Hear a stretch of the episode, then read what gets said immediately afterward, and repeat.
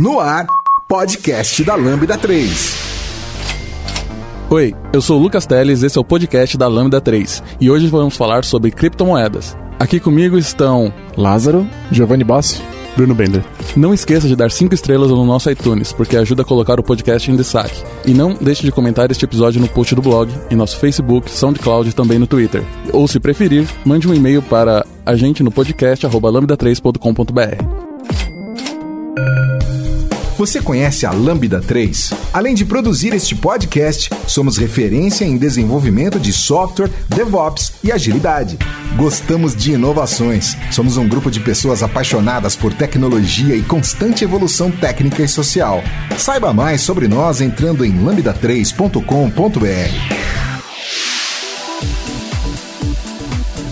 Eu acho que a gente pode começar falando da história do Bitcoin, né? É, antes de em ir um pouco mais a fundo no que, que ele é de fato, né? Então o Bitcoin sendo uma criptomoeda e a mais famosa de todas elas, né?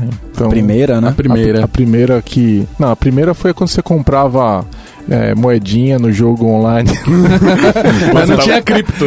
Quando você tava jogando no seu League of Legends, a gente tá comprando tinha, uma moedinha aí. Tinha cripto sim, porque era uma operação que valia dinheiro. é aquele negócio, eu vi um tweet muito bom, né? Se a gente vai chamar a criptomoeda de criptomoeda, a gente tem que falar que a gente tá usando nosso cripto browser na cripto internet.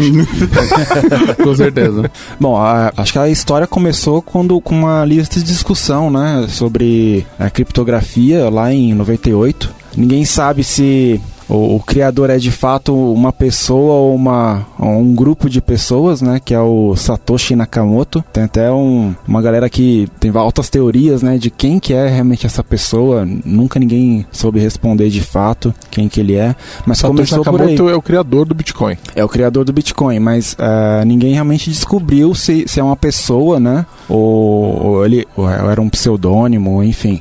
ou era um grupo separado. Né? O que aconteceu foi que foi publicado um artigo para resolver um problema que outras, cripto, outras moedas digitais tentaram entregar, que é o de double spending, que é você poder pagar duas vezes com a mesma moeda um valor para alguém. E ele fez o software, a primeira versão do Bitcoin, publicou um artigo mostrando como que ele ia resolver isso. Né, com Mas isso em 98 já? Isso, isso. Foi bem no começo. Ele não usou nada novo, usou blockchain e tal, toda a tecnologia que a gente sabe que tá por trás.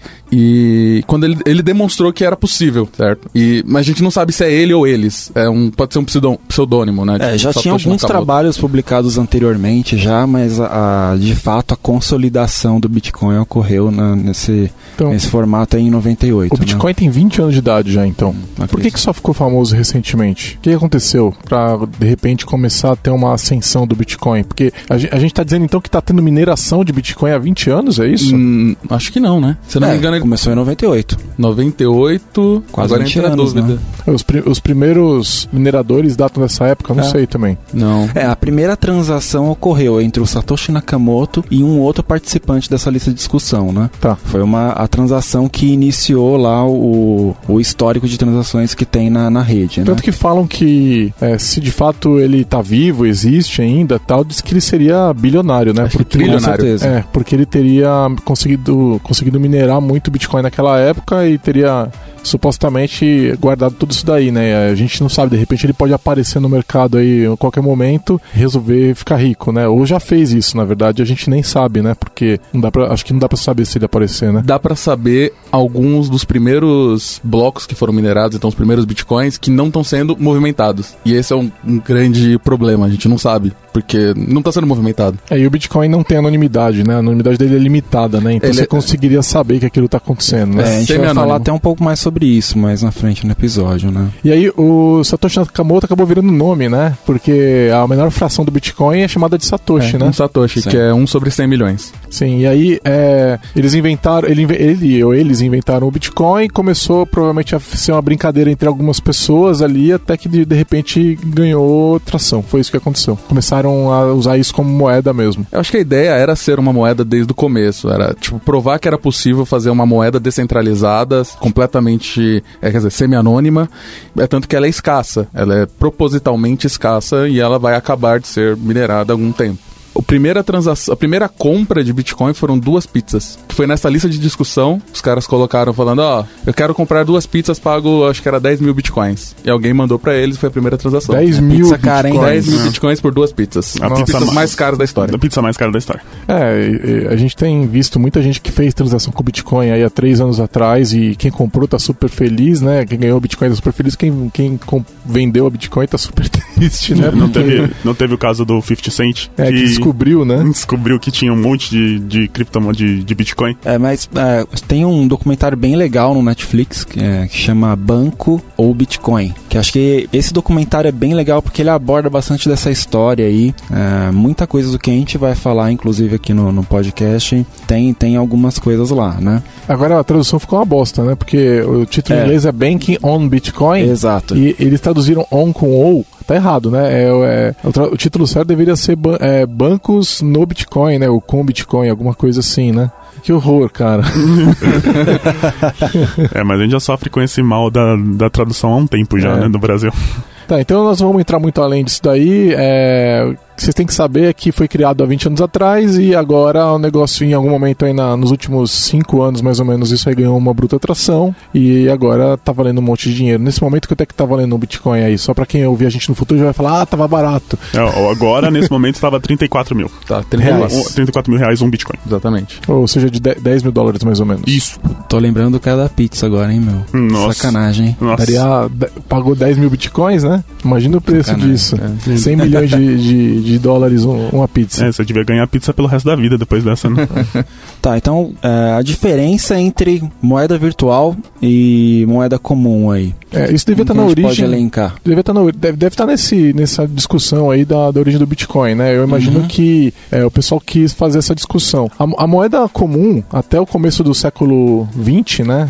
Na 1900 e alguma coisa lá, ela tinha uma, uma equivalência em alguma, alguma riqueza. É o lastro. Tinha o lastro. No metal, por É, exemplo. é o que se chama o lastro, assim, né? Então, o, a- por exemplo, o dólar, ele valia, um, ele tinha um valor em ouro. Você podia, você tinha por direito é, levar ele no banco e pegue- trocar ele por ouro. Ele valia ouro. Isso foi removido é, no século passado. é, não tenho os detalhes de por que que os caras fizeram isso, mas o que passou a acontecer é que o dólar passou a ter um valor imaginário. Ele não valia mais ouro, ele valia quantas, o valor que as pessoas davam a ele. E aí é, os bancos centrais puderam começar a fazer política monetária utilizando esse valor fictício.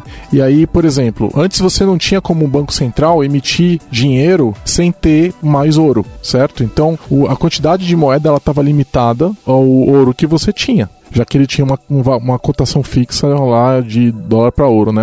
A única opção que você emitia esse mais dinheiro é se você dim- diluísse a quantidade, diminuísse a quantidade de ouro que você podia pegar, né? E na prática foi mais ou menos isso que eles fizeram. Eles des desacoplaram o, o ouro e o, e o dólar, e aí é, o governo pode emitir mais dólar. E aí eu queria que vocês pa- parassem para pensar, né? Porque a gente fala, essa é uma das maneiras que gera inflação. Quando você emite moeda, você gera inflação. Por que, que Você isso acontece? desvaloriza, né, a moeda, né? Então imagina que você tem mil coisas no mundo, vamos dizer assim, mil mouses, e você tem mil dólares. Cada mouse e você só pode comprar mouses com dólares.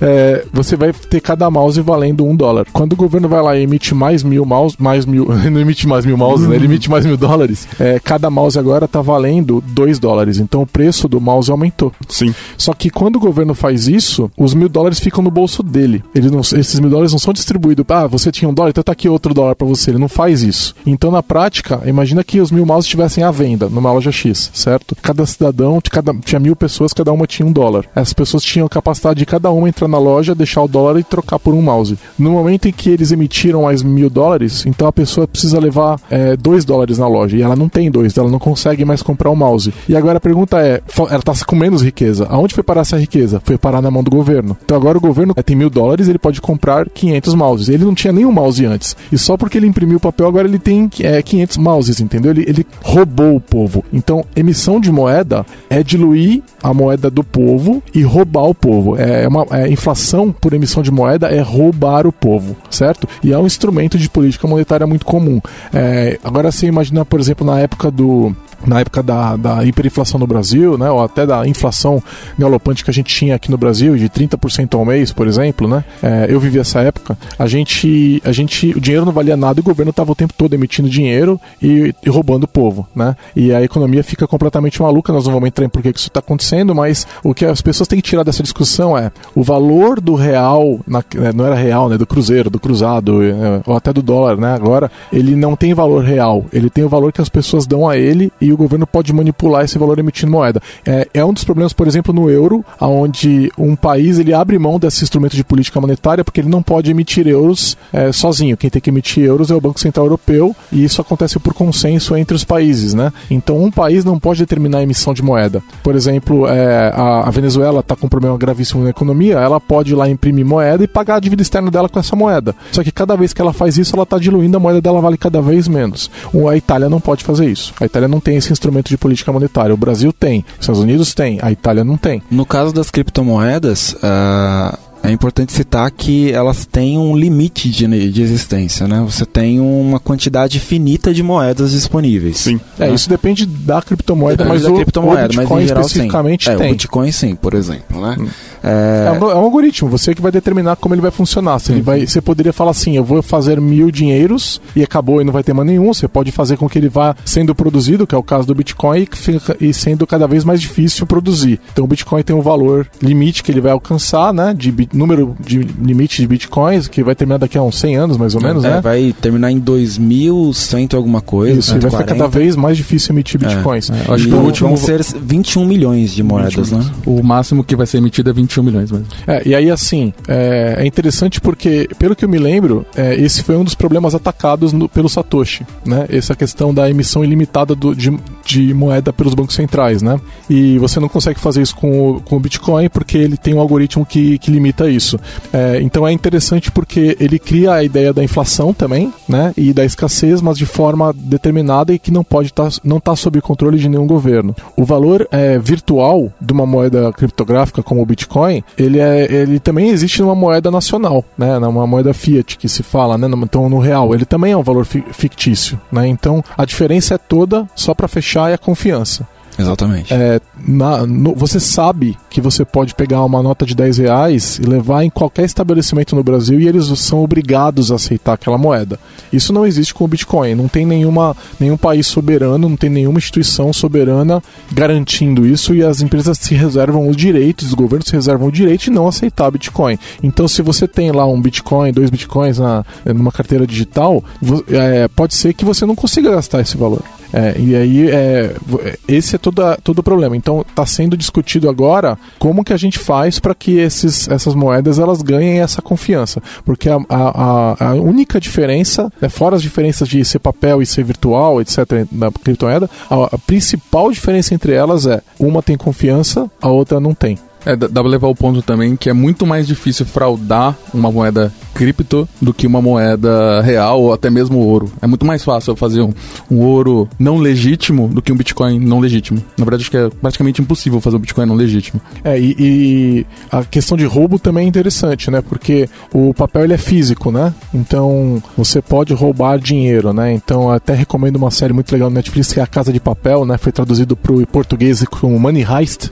Nossa! Netflix resolveu traduzir uma série em espanhol pro inglês, é estúpido. pro brasileiro é estúpido, né? Se fosse nos Estados Unidos, beleza. Mas é, é uma série espanhola que é onde é, eu vou falar, isso é, é, é, o trailer, né? Então não, não tô dando nenhum spoiler. As pessoas invadem a Casa da Moeda Espanhola, que produz euros, né? É, em acordo com o resto da União Europeia. É, eles rou querem roubar, né? A intenção deles é roubar fisicamente notas de papel, né? E você não consegue fazer isso com o Bitcoin porque não existe nada físico, né? Então, é, mas você consegue roubar. É, se você invadir o sistema de um banco, você conseguiria transferir dinheiro entre o banco também, porque também é virtual. Né? Então o dinheiro que está no, no, sistema de conta corrente do banco é virtual também, né? Sim. Apesar de que os bancos têm também lastro é, de diversas formas. Os bancos costumam ter lastro em ouro, costumam ter lastro em ativos, costumam ter lastro em notas de papel também. E isso é controlado pelo Banco Central Brasileiro e o nível de alavancagem de um banco também é controlado pelos bancos centrais. Então, eu não lembro exatamente qual é o número aqui no Brasil, mas se um banco possui, por exemplo, um milhão de ativos, ele só pode ter, é, emprestado, acho que é sete vezes isso. Eu tô meio por fora desse número, tá? Que eu saí da área financeira há muitos anos. Mas o, o banco poderia emprestar só até 7 milhões. Né? Como é que isso acontece pelo efeito multiplicador de empréstimo? Então, eu levo um real no banco, ele empresta para pro Lucas. Aí o Lucas leva no mesmo banco e aí ele empresta pro Bender. Só que é o mesmo um real. Uhum. Então, dessa forma vai tendo a multiplicação. Então, é, isso chama alavancagem. Então, esse dinheiro só existe uma vez, só existe aquela uma nota de um real que eu levei. E que, que o banco tá com ela guardada lá no cofre dele, mas o dinheiro circulando pode ser, aí já tem três reais, entendeu? Uhum. Então, essa, isso chama alavancagem e é também um dinheiro virtual. Esse dinheiro só existe no sistema de conta corrente do banco, que também pode ser invadido. Ou seja, as diferenças não são tão, tão grandes assim, se você parar para pensar, porque toda vez que uma pessoa é, deposita uma coisa no banco, um dinheiro no banco, ela está criando dinheiro. O banco empresta, ele está inventando dinheiro. É isso que está acontecendo. Ouça o podcast da Lambda 3 no seu aplicativo preferido como que eu faço para criar uma carteira virtual, né? A carteira normal que a gente tem aí é você vai lá no banco, né, faz um, um cadastro, né, com os seus dados. Na carteira virtual, como que eu faço para ter uma carteira de Bitcoin? Você pode usar. Assim, a carteira do Bitcoin ela é basicamente uma chave privada, certo? Então. Calma, calma, calma. Já. O que, que é chave muita privada? Coisa. É, o que, que é chave privada? Pensa que a chave é uma chave de criptografia. Sim. Certo? Que se, é, só você consegue utilizar para é, desbloquear aquela, aquela carteira. É como se você tiver. Imagina uma carteira que tem uma, uma carteira de verdade, aquelas de couro que todo mundo tem, que tem uma chave, que ela só abre quando. Uma chave de verdade também. Imagina que existe isso, certo? Uhum. É a mesma coisa para a carteira virtual. Ela é uma carteira, só que ela é eletrônica e ela só abre a chave, ela só abre com uma senha, que é a sua chave privada que você está falando. É mais complexo do que isso, mas isso é suficiente para as pessoas entenderem. Entendi, tá certo. É, basicamente, é, você só tem a posse disso, certo? É, você, é como se você desse, você desse sua carteira aberta para a rede e falasse assim, ó, quem quiser colocar esse dinheiro aqui, vocês podem colocar. Só que só eu tenho a chave para poder tirar. É, você tem um número de identificação da carteira que você compartilha para as pessoas. É tipo o seu número de conta corrente. corrente. Exatamente. E aí você tem a chave que você usa para abrir essa hum. carteira. É como se fosse a sua senha. A diferença é que a carteira ela está é, no blockchain, né? Ela não está na sua, na sua mão, né? Ela, esse número ele existe e os registros dela acontecem num, registro público. Né? Acho que a gente teria que falar o que é o blockchain, né? Teria que falar e é um assunto pra praticamente para um outro podcast. Não, não, ó, né? Eu vou explicar blockchain em menos de um minuto. Bora. É muito fácil, tá? Blockchain é um, uma, uma corrente de blocos. Blockchain, certo? O que é um bloco? É uma é um pensa numa página de papel cheia de registros de entrada e saída de dinheiro, certo? Então, o, o Lucas pegou e transferiu 10 reais da conta da carteira dele para minha carteira. Eu peguei 10 eh, bitcoins. Eu peguei e transferi um bitcoin da minha carteira para a carteira do Bender. E é isso que esses são, são as transações que estão no bloco. É isso que, que é o bloco. Uma outra analogia bem interessante é como, por exemplo, um cartório, né? Onde o cartório ele vai lá e garante que tal, uh, tal a coisa aconteceu, por exemplo, um casamento, né? E aí ele depois repassa isso para todos os cartórios e garante uma, uma veracidade daquela operação. É mais ou menos como se fosse esse formato. Também. É, só que a diferença desse bloco, né, desse papel, é como, é como ele é digital, a gente pode transferir ele com muita facilidade. Então, todas as, as pessoas que estão operando com Bitcoin têm acesso aos blocos. Né? Então, uma vez que é publicado um bloco, ele está disponível para todo mundo. E um bloco sempre referencia o bloco anterior. Aí entra a parte da cadeia. Então, é, o blo é, são várias transações é, organizadas num bloco que referencia o bloco anterior. Toda vez que um bloco novo é gerado, ele é gerado referenciando o bloco anterior. É isso que é blockchain. Sim. Certo? Legal, mas é, eu não sou uma pessoa técnica e quero criar uma carteira virtual. É, existe algum serviço que me facilite criar essa carteira, como se fosse um banco hoje, né? Por exemplo. Né? É, teria, ou eu tenho que usar algum programa, como que funciona isso? Hoje, acho que basicamente você tem duas opções. Ou você pode baixar o cliente do Bitcoin, ou da criptomoeda que você está querendo gerar uma carteira e gerar uma carteira, ou você pode usar é, alguma, algum serviço online, como o Blockchain Info, por exemplo, que ele gera carteiras para você. Tá, legal. Então, baixei um programa e a carteira vai ficar no meu computador. Exatamente. Ela vai ficar ali. Se alguém roubar meu computador, roubou minha carteira. Sim, se Sim. seu HD queimar, você perdeu dinheiro. Beleza. Essa é uma desvantagem de ter uma carteira uh, onde você gerencia ela, né? É, por outro lado, não é muito difícil fazer esse backup, tá? É, tanto que existem as chamadas cold wallets, né? Então, a carteira fria, né? Que você imprime a carteira no papel mesmo e a chave e guarda. E Legal. aí, é, se você perder o papel, você perdeu o dinheiro. Então, se você tiver um lugar seguro, é é um cofre, alguma coisa na sua casa, num, um cofre no banco, etc., você pode colocar isso aí lá e aí você garante que ninguém tem acesso àquela chave, tá? E aí o número de conta corrente continua, você continua utilizando normalmente, mas para poder operar com a carteira, você precisa daquela chave, você precisa. Por isso que o pessoal fala que a Cold Wallet é recomendada como se fosse uma conta de poupança. É um dinheiro que você não vai ficar transacionando, entendeu? É um dinheiro que você coloca lá para guardar. É Tá, até le- comum, normalmente, é você manter sua cold wallet, deixar o dinheiro que você quer guardar lá e você cria normalmente uma carteira nova por transação, porque é descartável. Você pode criar quantas você quiser, um número de trilhões por pessoa, que você consegue gerar sem problema. Isso aí já aumentaria a anonimidade, mas não garante a anonimidade. Né? O Bit- o Bitcoin não tem como garantir a sua anonimidade. Então, se você fez uma operação, é, é, ela é inicialmente ela é anônima, mas uma vez que você opera, vai lá nas lojas americanas e compra alguma coisa com a mesma carteira, eu consigo fazer uma- saber que você a mesma carteira que comprou na Americanas comprou outra coisa em outro lugar. Aí gerando outras carteiras, você diminui isso porque a Americanas não vai conseguir olhar a, a outra carteira só essa, mas você ela vai conseguir olhar que essa carteira transferiu para outra carteira. É, a sua Então- carteira tem um número. E É. esse número ele fica ali sem nada de informação pessoal. Só que Sim. em algum momento que você comprou alguma coisa e o serviço sabe que carteira de número tal tá linkada a tal pessoa, ela consegue visualizar todo o histórico da rede né, e Exato. identificar. Recentemente não teve a história da, da pessoa que perdeu, a- que jogou HD no lixão, que tava com muita, com, com muito Bitcoin e ele...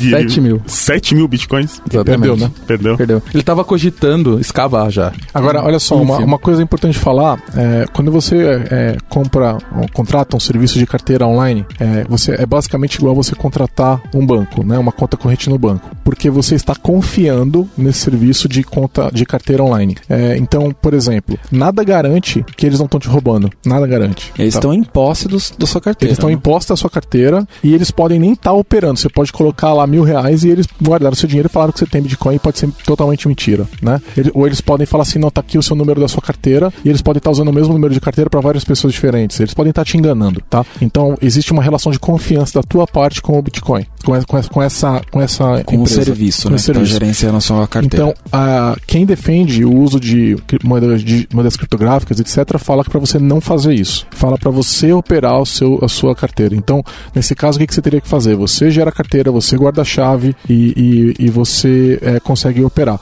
No entanto, qual é o problema? Para você poder fazer isso, você tem que baixar todo o blockchain, desde São o início da várias história. gigas, São né? gigas e gigas e gigas para poder, fazer isso uma vez. para poder fazer qualquer é. operação. Se você- 150 GB agora. é, se você não fizer isso, você vai ter que, mais uma vez, confiar e baixar somente os últimos blocos e fazer ou, ou blocos mais vazios. É, pra, pra- depende muito do algoritmo que você está usando, mas você não vai ter todo o blockchain, então você não consegue validar o bloco. Porque lembra que eu falei que o blockchain ele um, um bloco referencia o anterior. E, ele, e é garantido que ele está fazendo isso da maneira correta. Então você consegue validar que aquele bloco é correto. Se você não tem todo o blockchain na sua máquina, você não consegue validar se ele está correto. E aí você vai ter que ter confiança, que é a base de uma criptomoeda. Se você é obrigado a ter confiança para poder operar, então você está perdendo todos os benefícios é, de uma moeda digital. Você, mais uma vez, você pode estar sendo enganado, você pode estar sendo roubado e você não tem como saber, tá? Então, é, o ideal seria que a gente tivesse uma maneira simples de ter uma validação de bloco sem precisar baixar esses, todos esses gigas, né? E com o Bitcoin simplesmente não dá para fazer isso.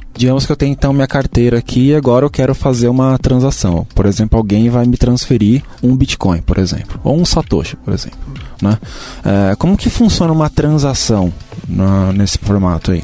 Primeiramente, eu, eu uso, pela minha experiência, é, eu faço por exchange, né? Eu tenho, eu não, não consegui trabalhar com, com uma carteira virtual. Então, basicamente, ele tem uma chave de carteira que ele me fornece do, do local onde eu, eu quero transferir ou, ou não. É, eu colo, colo essa chave e falo a quantidade de que, quanto eu quero transferir. É, isso vai para blockchain.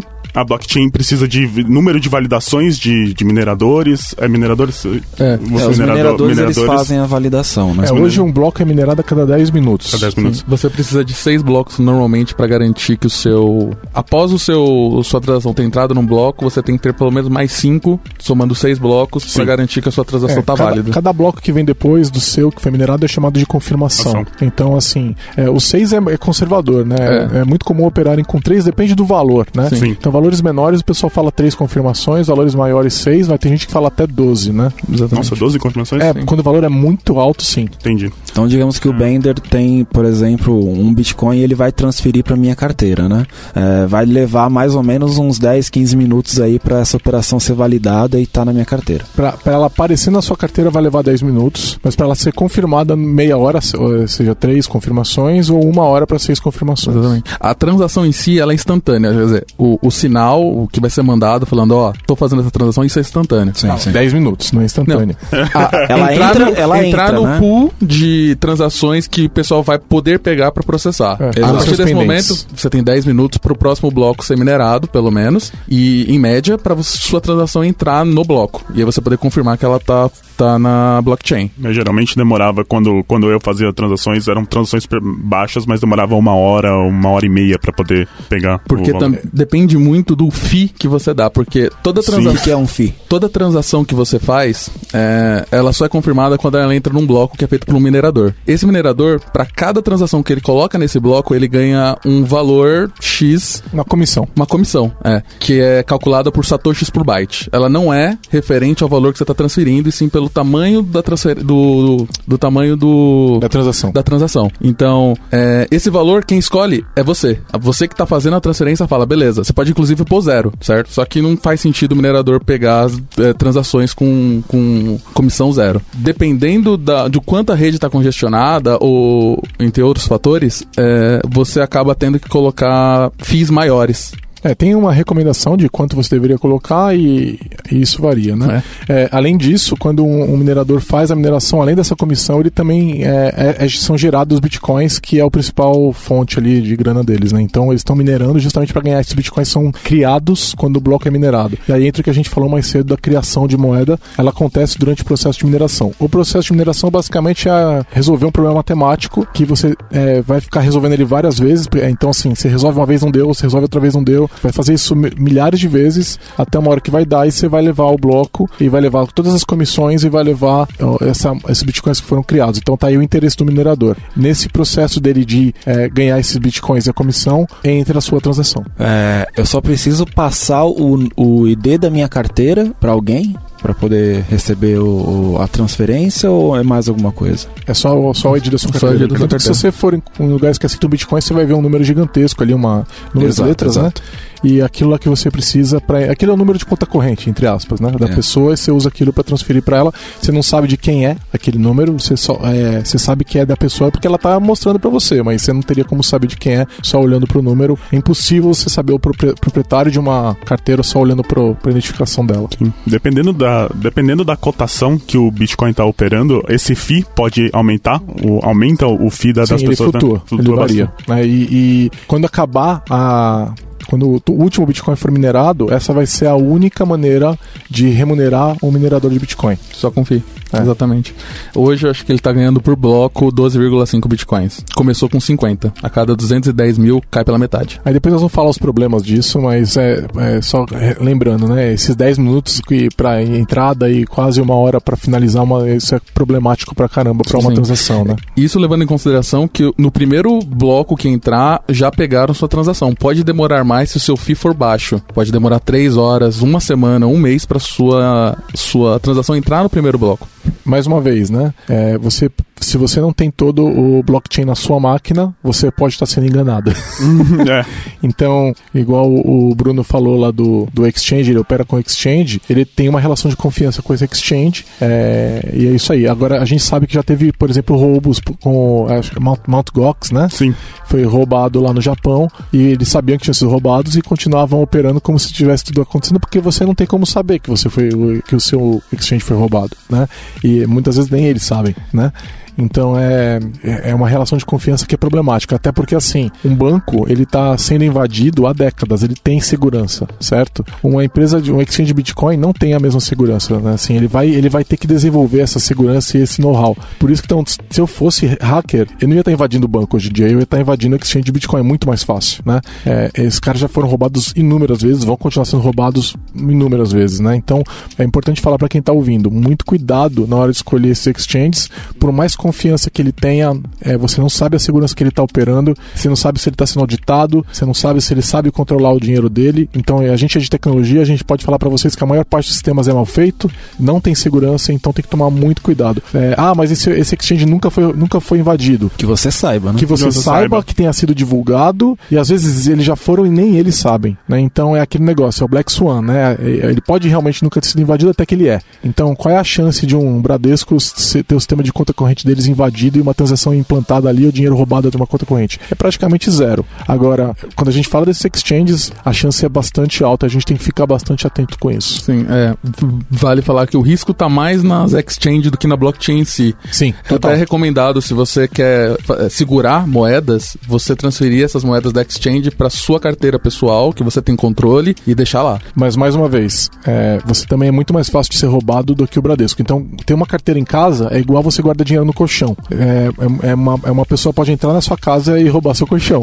Então, assim, é a mesma coisa. É, você tem que ter protocolos de é, segurança que vão garantir isso daí, tá? Então, por exemplo, é, você vai guardar essa carteira numa, num, num aparelho qualquer, num HD. Esse HD está encriptado com que programa, né? É, a gente é, sabe que várias empresas que fazem criptografia têm acordo com o governo dos Estados Unidos, né? Se- será que elas já não foram invadidas? Será que elas foram, por exemplo, o governo chinês já não invadiu, já não quebrou?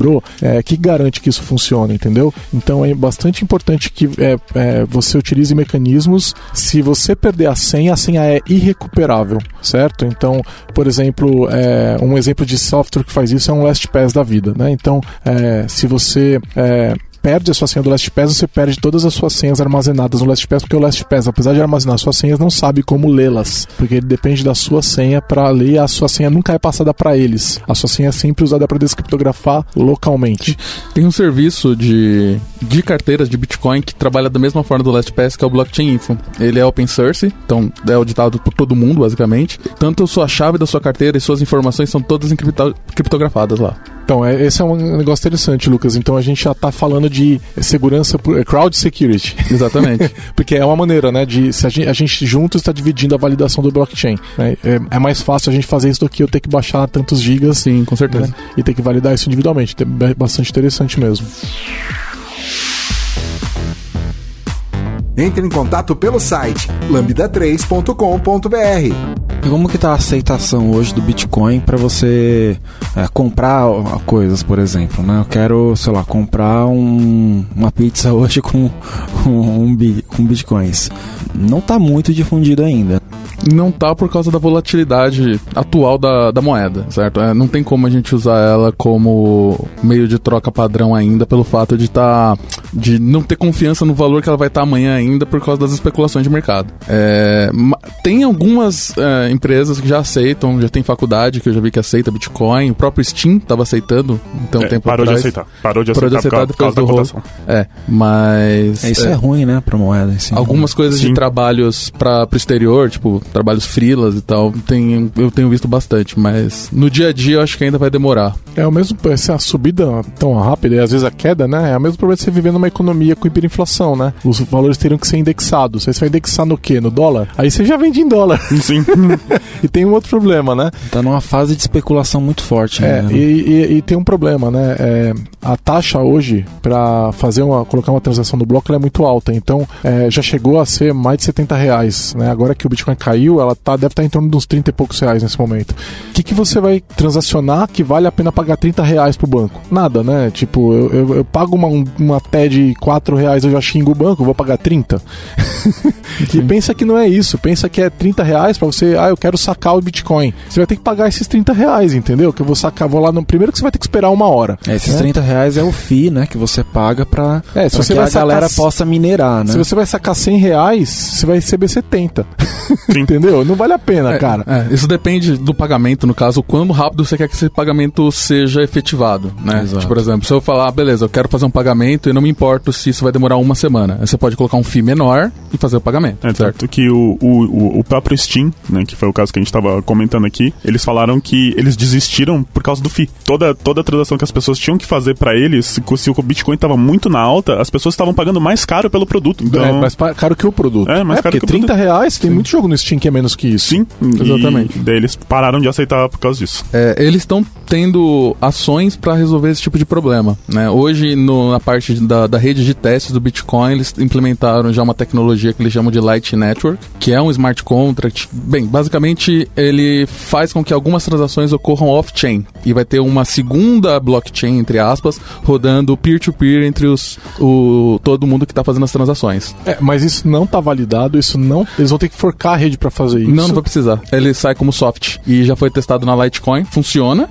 E vai. Tá na test network e não vai rolar o hard fork pra isso. Mas você precisa de confiança, né? Ah, a gente confia já na blockchain. É, Então. Não, mas a confiança passa pra essa segunda rede também. Então, o problema que eu vi que o pessoal tava querendo resolver é como que a confiança. Como é que você garante que uma transação que não tá no, no, no blockchain principal de fato ocorreu, né? a- O problema do double spending, etc., ele pode acontecer, né? O, o primeiro, o que acontece quando ele vai fazer uma conexão em- nessa rede, quando você fala que você vou fazer um pagamento pro Bender, é, essa transação, essa abertura de canal é registrada no blockchain com os valores meus e dele. Todas as transações que acontecem nesse canal vão ficar registradas apenas no canal, não vai para blockchain. Quando fecha, vai de novo uma segunda, um segundo canal blockchain. Então vai para blockchain. Só que as transações rápidas e diretas vão com praticamente com zero fee e instantâneas. Sim, mas aí você depende da primeira ainda, que vai levar uma hora pra confirmar. É, não, ok, mas é, essa, esse canal não tem tempo estipulado. Você pode fazer tipo de uma semana, um mês. E se eu não tenho um canal com ele, mas eu tenho um canal com você que tem com ele, ele já consegue fazer esse roteamento. Tá, mas aí o que acontece se, enquanto eu tô transacionando com você,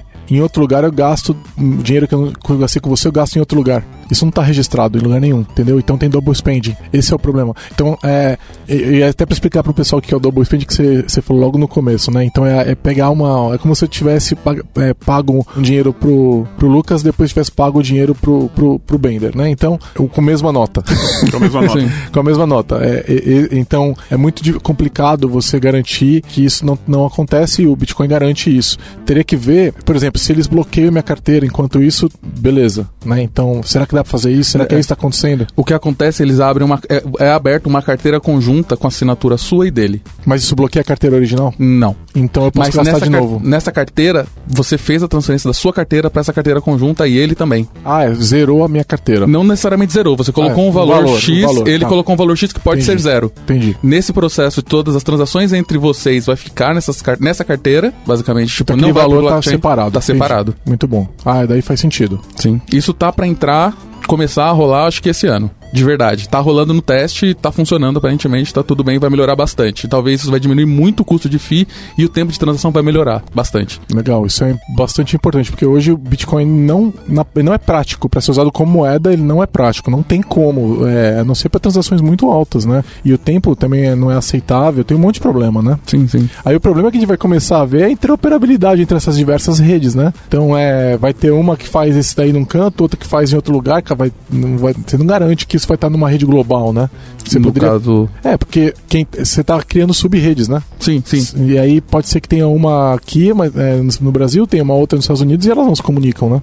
Pode ser. Mas, assim, se tiver um intermediário no meio que conhece as duas, vai se comunicar. Já, já faria a Ele já vai fazer isso. Entendi. Ele já faz o roteamento. faz sentido. Faz Ele sentido. funciona parecido com o Onion do, da- do Tor, esse tipo de coisa. Interessante, interessante. Muito legal. Tá, é, existem também moedas alternativas, né? Que, que buscam resolver alguns problemas aí que, que existem no, no Bitcoin, né?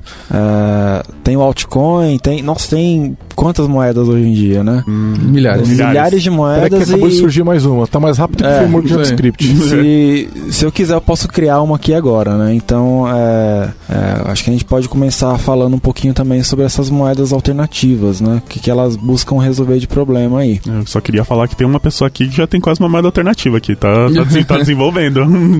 O, bem, é, das, das altcoins que a gente chama, que são todas as criptomoedas que não são Bitcoin, ah, alguma das mais famosas que a gente tem é a Litecoin, certo? Que ela é muito parecida com Bitcoin em muitas coisas. É, eles mudaram algumas coisas do protocolo para deixar ela mais rápida. Essa, toda essa tecnologia que eu falei do Lightning Network foi imple- implementada no Litecoin também. É, se eu não me engano, a transação do Litecoin roda, acho que a cada dois minutos. Dois minutos. É dois que ele gera? Dois minutos. É importante a gente citar que são carteiras diferentes, né? São, Sim. é. Você, Você não precisa criar uma carteira nova para ter essa moeda aí. Então, Sim, é. Você vai, você vai ter que criar uma outra carteira com outra forma. O endereço é diferente. Normalmente, endereços de Litecoin começam com L e os de de Bitcoin começam com um X. É, se for conjunta, é diferente, mas ok. É, a gente tem. é, essas são as, a gente chama de moedas de primeira gerações, que são, que são as mais parecidas com o Bitcoin. É, a gente tem as moedas de segunda geração, que são tipo Ethereum, que é uma moeda que ela não é. é, A ideia é ela não ser só uma moeda, ela ter o que a gente chama de smart contracts, que são basicamente pequenos softwares que rodam dentro da blockchain e podem garantir, é, por exemplo, um crowdfunding. Quando atingir tal valor, eu vou passar esse dinheiro para a carteira da pessoa que está produzindo um tipo de conteúdo. Se não conseguir, devolve essa, esse dinheiro para todo mundo que transferiu para ela. é como se fosse uma transação programada. né? Exato, certo. Você pode fazer isso, tanto que o Ethereum ele dá até plataformas para você fazer isso, tem a sua própria linguagem de programação. É, São chamados smart contracts e é muito parecido com o JavaScript, né? sim, é um JavaScript com tipo, só que, né? Ok. E uma coisa também é que a, a cotação das altcoins geralmente são medidas pelo Bitcoin, né? Então, do tipo, se o Bitcoin tá, tá em alta, geralmente as altcoins acompanham. E, ó, tirando algumas, é quase a maioria é baseada no, no Bitcoin, né? É um reflexo de mercado porque a gente acaba acaba sendo mais fácil eu comprar bitcoins e com bitcoin comprar as outras moedas. Sim. É, e algumas plataformas têm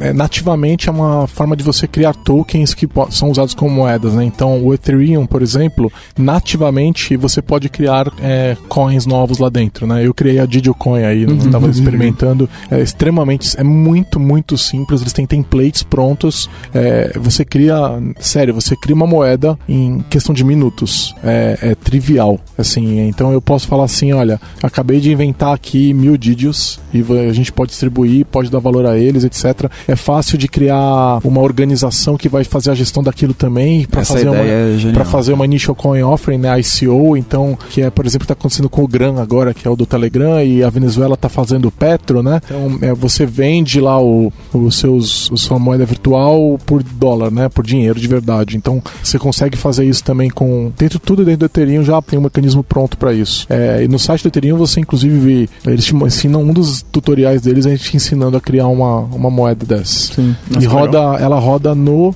no, no blockchain deles. Sim. Muito- que não é um blockchain caro. Não, é. é um EVM que eles chamam, né? Que é o Ethereum Virtual Machine. Inclusive o seu software roda. É, o Ethereum gera um bloco a cada 20 segundos. Uma coisa muito É legal. bem mais fácil minerar pra, pra ele, né? Aí, aí não é tão fácil porque eles. Então aí a gente tem que falar de algoritmo, né? Algoritmo de mineração.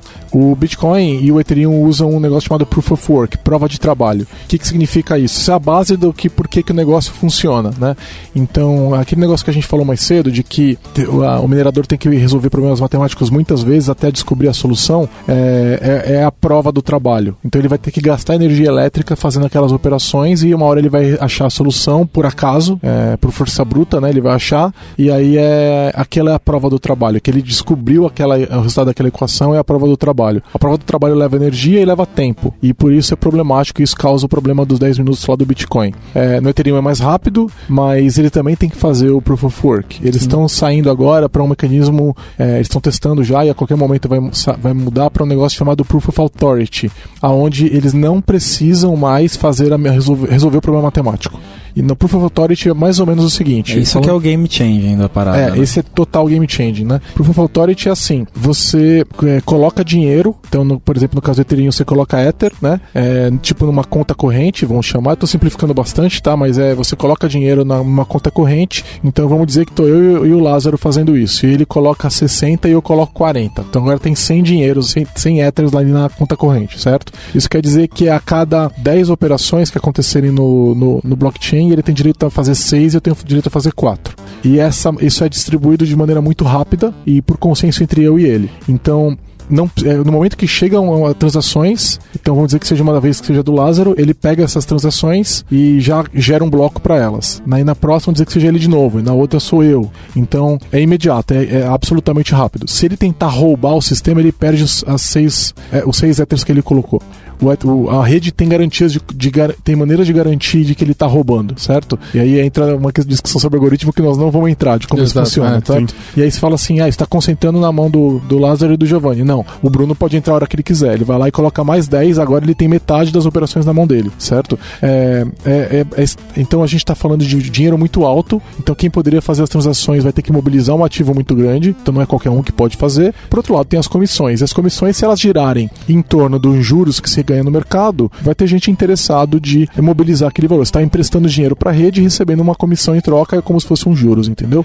E havendo pessoas o suficiente, tamanho suficiente na rede, você consegue garantir a segurança da mesma forma e é, é muito mais difícil de você roubar a rede. Hoje, para você roubar a rede do Bitcoin, você teria que controlar 50% mais um é, dos mineradores. É, num Proof of Authority nesse cenário é muito mais difícil, tá? Eu não vou entrar nos detalhes porque de novo, porque é complicado, mas é, eles já estão testando o o protocolo é, deve entrar, estão, estão falando que vai entrar anos, eles sempre perdem o prazo. Esse pessoal que mexe com criptomoeda toda hora perde prazo, eles são péssimos em planejamento e devem entrar a qualquer momento. É, é, importante falar que o Ethereum ele tem uma plataforma que você pode instalar na tua empresa ou na nuvem, onde você quiser, e você já cria um. Você, em vez de fazer o Proof of Authority por depósito, você faz é, determinado. Então, por exemplo, você tem uma, uma, uma organização, uma máquina, alguém que foi determinado que vai ser o responsável pela mineração todas as vezes. Por exemplo, você consegue criar um blockchain privado e é, criar uma, uma criptomoeda que vai funcionar só entre seus amigos, por exemplo, ou só na sua empresa, etc., que está fora do blockchain principal do Ethereum, por exemplo. Uhum.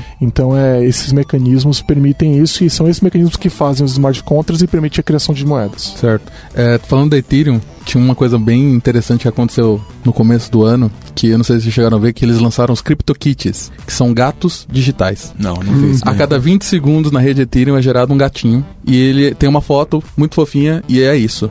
Todo gato é único. Hum. Todo gato é único e você pode cruzar os gatos. Se você tem dois gatinhos, você pode fazer um terceiro gatinho e registrar ele na blockchain. O primeiro gatinho foi vendido por 130 mil dólares. Muito dinheiro. É, o último gatinho, Gênesis, que a gente chama que são os principais, vai, vai gerar no final do ano. E o mais incrível é que isso estava congestionando a rede do Ethereum. Pokémons, basicamente, de, de, de gatos gerados aleatórios. Gamificou e, e, e, e congestionou a rede. Exatamente. Viva os gatos aí. Viva os gatos. E uma das discussões que estão rolando sobre essa questão da, das altcoins, né? É a questão da, da, do fato do Bitcoin não ser um, uma moeda anônima, né? Então, por exemplo, tá tendo é, uma discussão em torno do Zcash, que é uma moeda que permite transparência, mas não e, e, e, anonimidade, né? Porque o problema todo é como é que você dá anonimidade e transparência ao mesmo tempo. O Bitcoin não dá, é, o Ethereum também não dá, porque os números das contas correntes também são, são abertos, né? Então você conseguiria achar isso daí. O Zcash foi feito um negócio é, muito interessante onde eles fizeram o chamado A Cerimônia, né? Tem inclusive matéria sobre isso no jornal, vocês podem procurar e tem um episódio do Radio Lab super interessante para quem curte podcast em inglês. Você pode ouvir, o, o pessoal do Radio Lab acompanhou a cerimônia, a, uhum. cerimo, a, a cerimônia, cerimônia, a cerimônia, onde eles fizeram a geração da chave é, primária lá que vai ser utilizada para como raiz de toda toda a, a, o blockchain do Zcash e depois destruíram a chave. E o problema é que se eles se alguém roubasse a chave, essa pessoa poderia gerar novas moedas e ficar infinitamente é, rica. Novamente é a questão da confiança, né? Você assume que, ele... que, aquela operação ali foi segura, né? E por isso que ela foi plenamente auditada, né? Uhum. Durante o processo, cara, é muito legal vocês acompanharem, vai ouvir lá o Radio Lab, eles estão dentro do hotel, é, gravando o que, está acontecendo, e de repente o celular da, da, da repórter começa a fazer barulho, eles falam, puta, estamos sendo invadido, e o negócio foi feito de forma distribuída, foi muito interessante. Então o Zcash supostamente, ele promete é, transparência e 100% de anonimidade. Então o blockchain está todo encriptado, mas ele consegue ser validado altcoins estão surgindo a todo momento, cada uma com uma feature diferente. Pode ser privada, pode ser pública. É, não, é, um, é um, momento muito interessante. Não né? tinha a Dash também? A que... Dash também, ela não. Ela, mas ela não tem os registros das transações, por exemplo. Ela não é transparente no caso. Mas é, você não, não tem nenhuma informação de para quem foi, qual é o dinheiro, nada. É, o Telegram quer, como o Telegram quer levantar mais de um bilhão de IOC, é, ICO, quer dizer, parece que vai ser o maior ICO do, do mundo. Tem que tomar cuidado só porque você vê, né? O caso do Petro, né? O governo ditatorial venezuelano, né? É, querendo ganhar dinheiro com, com criptomoeda, é um negócio que você tem que ficar atento. Já tem é, criptomoeda nazista, já tem que, tem, assim, tem que ficar atento mesmo. É, é só estranho porque eles estão fazendo uma criptomoeda com lastro no petróleo e então tá centralizando, então não é descentralizado. Então, é, eu não vejo muito futuro É, na cara, eles estão realidade. querendo ganhar dinheiro porque eles estão quebrados, né? É. Então, assim, é um, é um negócio que, por ser até baseado no governo ditatorial, você tem que ficar longe, né? Sim, Não com dá pra certeza. chegar nem perto disso. Escreva pra gente podcast arroba lambda3.com.br. A gente falou da, da aceitação do Bitcoin, né, em, em empresas aí, é, mas a, a coisa começou mesmo a deslanchar até, Didio, quando você tinha perguntado por que que deslanchou o Bitcoin, né? Mas acho que tem muito a ver com o lançamento do Silk Road, né? Que foi praticamente a, a primeira grande plataforma aí onde você é, comercializava produtos em, é, baseado em Bitcoin. Então você tinha lá, a, por exemplo, a, um produto qualquer, uma bola de futebol, e você quer vender, e você colocava lá, ó, quero vender essa bola de futebol por, sei lá, meio Bitcoin aqui, né? Tudo de uma forma anônima ali, não tinha um registro da pessoa ah, e ficou bem conhecido por ser um, um- praticamente um mercado negro ali, onde Sim. você vendia qualquer coisa, né? É, foi em fevereiro de 2011 que, que surgiu o, o Silk Road. E isso também, até fazendo um paralelo com hoje, é, o Bitcoin tem essa coisa do. Como ele traz essa propaganda do, anonima, do anonimato, que não, não é uma verdade, que não necessariamente é uma verdade, então pessoas se sentem seguras em receberem Bitcoin porque pensam que não vão ser rastreadas. É, tem até série, se não me engano, no Mr. Robot, que o cara de que recebia pagamento em Bitcoin porque ele achava que ele estava seguro, mas só que é, que é uma mentira. E o Silk Road, junto com, com Deep Web e, e- e tal, é, era uma forma que as pessoas pensavam que estavam seguras vendendo produtos lícitos ou ilícitos, e, mas só que era, é uma grande mentira, né? É, vamos lá. Dados os cuidados suficientes, é muito difícil se rastrear. Sim, E então, é, como a maioria tava comprando droga mesmo e ninguém É. liga, né? Eles querem pegar o traficante, eles não querem pegar o usuário, foda-se o usuário. É, pelo menos os governos, né? A maioria não tá ligando pro, pro, pro usuário. É, o, o traficante sabia se esconder, né? Então é o que vendia lá. O problema é que não vem, na Silk Road não vendia só droga, né? não. vendia assassinato, vendia todo tipo de bizarrice, né? E criança, mulher, é, era absurdo, né? Então o cara falava assim: é um mercado, você vem, é um mercado livre aí do, do que você quiser. Tinha coisas legais também, mas a maioria que tava lá não era legal e o pagamento era com Bitcoin. Aliás, o, o Silk Road ficava na, na, no Onion, né? Não. é, no Tor, né? Então é, você não acessava ele da, da internet pública, você tinha que estar dentro do Tor, né? É, e eu- tanto que seu endereço termina com ponto .onion, né? Se você achar na internet o endereço do, do, do Silk Road, você não consegue acessar no Chrome, no Firefox, vai ter que baixar um browser baseado no Tor. É uma história interessante. Aliás, o cara, você, você lembra como é que o cara caiu? Não. É, ele tava acessando numa lan house, né? Ele, Não. ele entrou no, não foi numa lan house que ele entrou no, na Não. sessão do Onion? Não, ele foi pior, cara. Ele fez uma pergunta no Stack Overflow. Ah, não, não. E- É, não, mas e- isso foi na o nome dele. É, exatamente, é verdade. Ele postou a pergunta, com- ele não falando, não tava falando do Silk Road, ele fe- fez uma pergunta que dava pra, pra é, Associar com a- com, com o Silk Road, no nome próprio dele, ele esqueceu de trocar a conta pra uma outra conta anônima. Ele fez essa troca depois. É, ele fez logo depois, só que foi tarde Ficou demais. histórico. Ficou tarde demais. E aí, cara, os caras acharam ele, já era. É, então, nessa operação que teve, que de fato prenderam ele ali, né? é, eles já tinham meio que é, essa questão do Stack Overflow já ali pra associar ele com aquela conta, né? Que ele usava e tudo mais. É, mas pegaram ele nessa, nessa lan house aí. Ele tava acessando, entrando na, na conta. Então ele tava no meio do processo e aí pararam ele, né? É, E pra quem não sabe, o Stack Overflow é um fórum pra programadores, tá? Então é isso que tava. Ele fez uma dúvida técnica e se ferrou. Era o Ross, eu não, não lembro o nome dele direito aqui, mas acho que é Ross Ulbricht, né? Não sei se é assim que, que Dread fala. Pirate Roberts. É. tá Dread, agora tá Dead. Dead. Não, eu ia falar que é, tem alguns casos interessantes de, por exemplo, na própria Venezuela, de pessoas que compram coisas com Bitcoin, mandam entregar, acho que na Colômbia, e traficam pelo, pelo, pela fronteira. E assim, coisa que eu tô falando é, tipo, sei lá, não coisas ilegais, certo? Inclusive, acho que tem um artigo do Mises que eu vi que era como o Bitcoin salvou minha família pra não morrer de fome, que era bem legal. É, e você pode usar também, por exemplo, né? Eu acho que a Microsoft acho que ainda aceita Bitcoin, né? Mas, por exemplo, eu não sei, tô em dúvida, tá? Eles aceitavam, não sei se ainda aceitam. Mas se você for tentar comprar na live dos Estados Unidos com seu cartão de crédito brasileiro, você não consegue. Mas se você compra um cartão, aqueles cartões que de pré-pago, aí você consegue ir na live dos Estados Unidos e inserir o cartão e usar. Isso é uma maneira de você bypassar essa validação do cartão de crédito. E esse cartão é uma moeda alternativa, certo? Sim. É, aceitando Bitcoin, você poderia fazer a mesma coisa, né? Então, é, por exemplo, eu fui comprar na loja da Harley Davidson online é, com meu cartão de crédito, mesma coisa. Eles bloqueiam é, o cartão de crédito que não é dos Estados Unidos, então você não consegue comprar online lá. Mas se eles aceitassem com o Bitcoin, eu poderia bypassar essa restrição. É, o Silk Road ele teve é, até esse ideal aí de que você pudesse usar uma moeda é, livre, digamos assim, né, na visão deles lá, de que você pudesse comprar qualquer coisa que você quisesse de uma forma livre. E até no documentário que, que tem do, do Netflix sobre o assunto, ele faz uma analogia bem interessante, né? É, tipo, ele foi preso por ter fundado e disponibilizado a plataforma e tudo mais, mas até hoje nenhum dono de banco foi preso porque alguém usou dinheiro para comprar um, um, assassinato, por exemplo, entendeu? Então a, o Silk Road ele tinha umas coisas bem interessantes, né, de, de livre mercado, mas ele se, basicamente serviu de exemplo para quem estava entrando nesse, nesse mercado aí.